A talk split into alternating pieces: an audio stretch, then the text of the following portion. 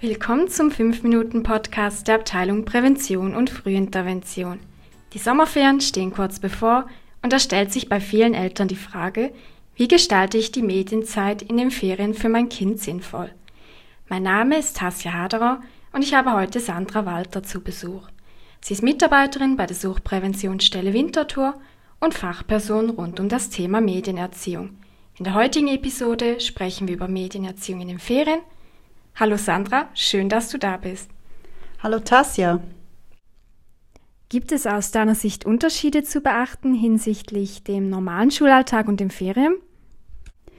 Ja, wichtig finde ich, dass die Kinder und Jugendlichen in den Ferien ein Recht auf Erholung haben.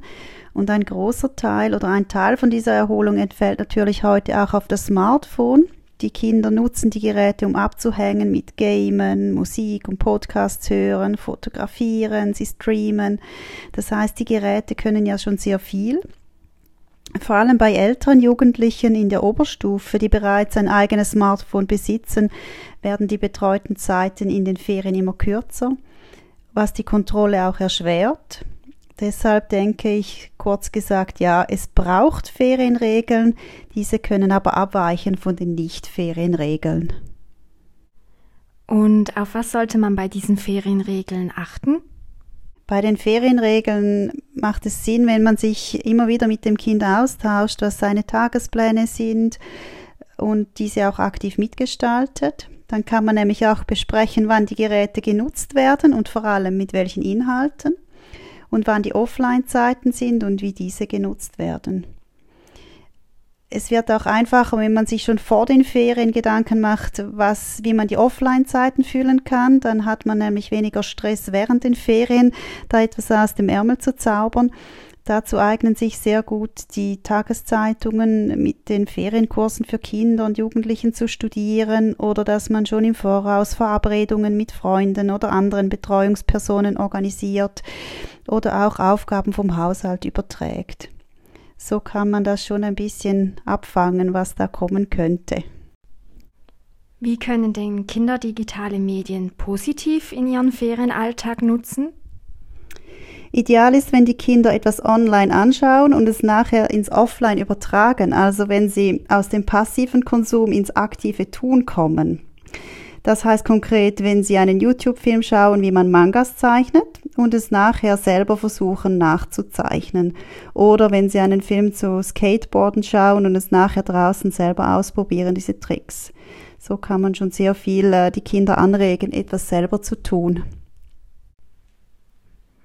Wenn nun genau diese Balance zwischen Offline und Online nicht mehr gelingt, was sind Anzeichen für einen übermäßigen Medienkonsum? Auf was sollen Eltern explizit achten?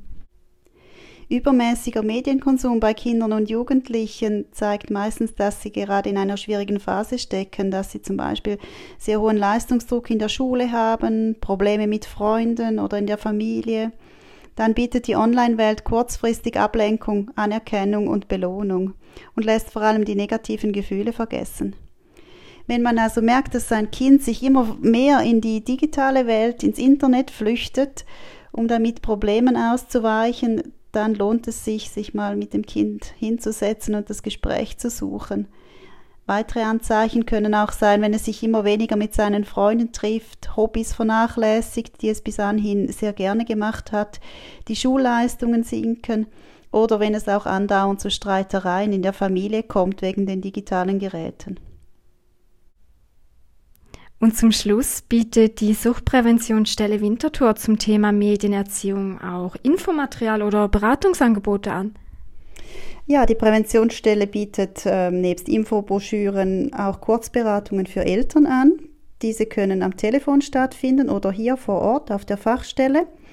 Und für Jugendliche ab zwölf Jahren haben wir den Virtublick und was das genau ist, da findet man die Informationen auf unserer Website. Ja, danke dir, Sandra, für diesen letzten Hinweis. Und ich würde doch sagen, so stehen entspannten Ferien nichts mehr im Wege.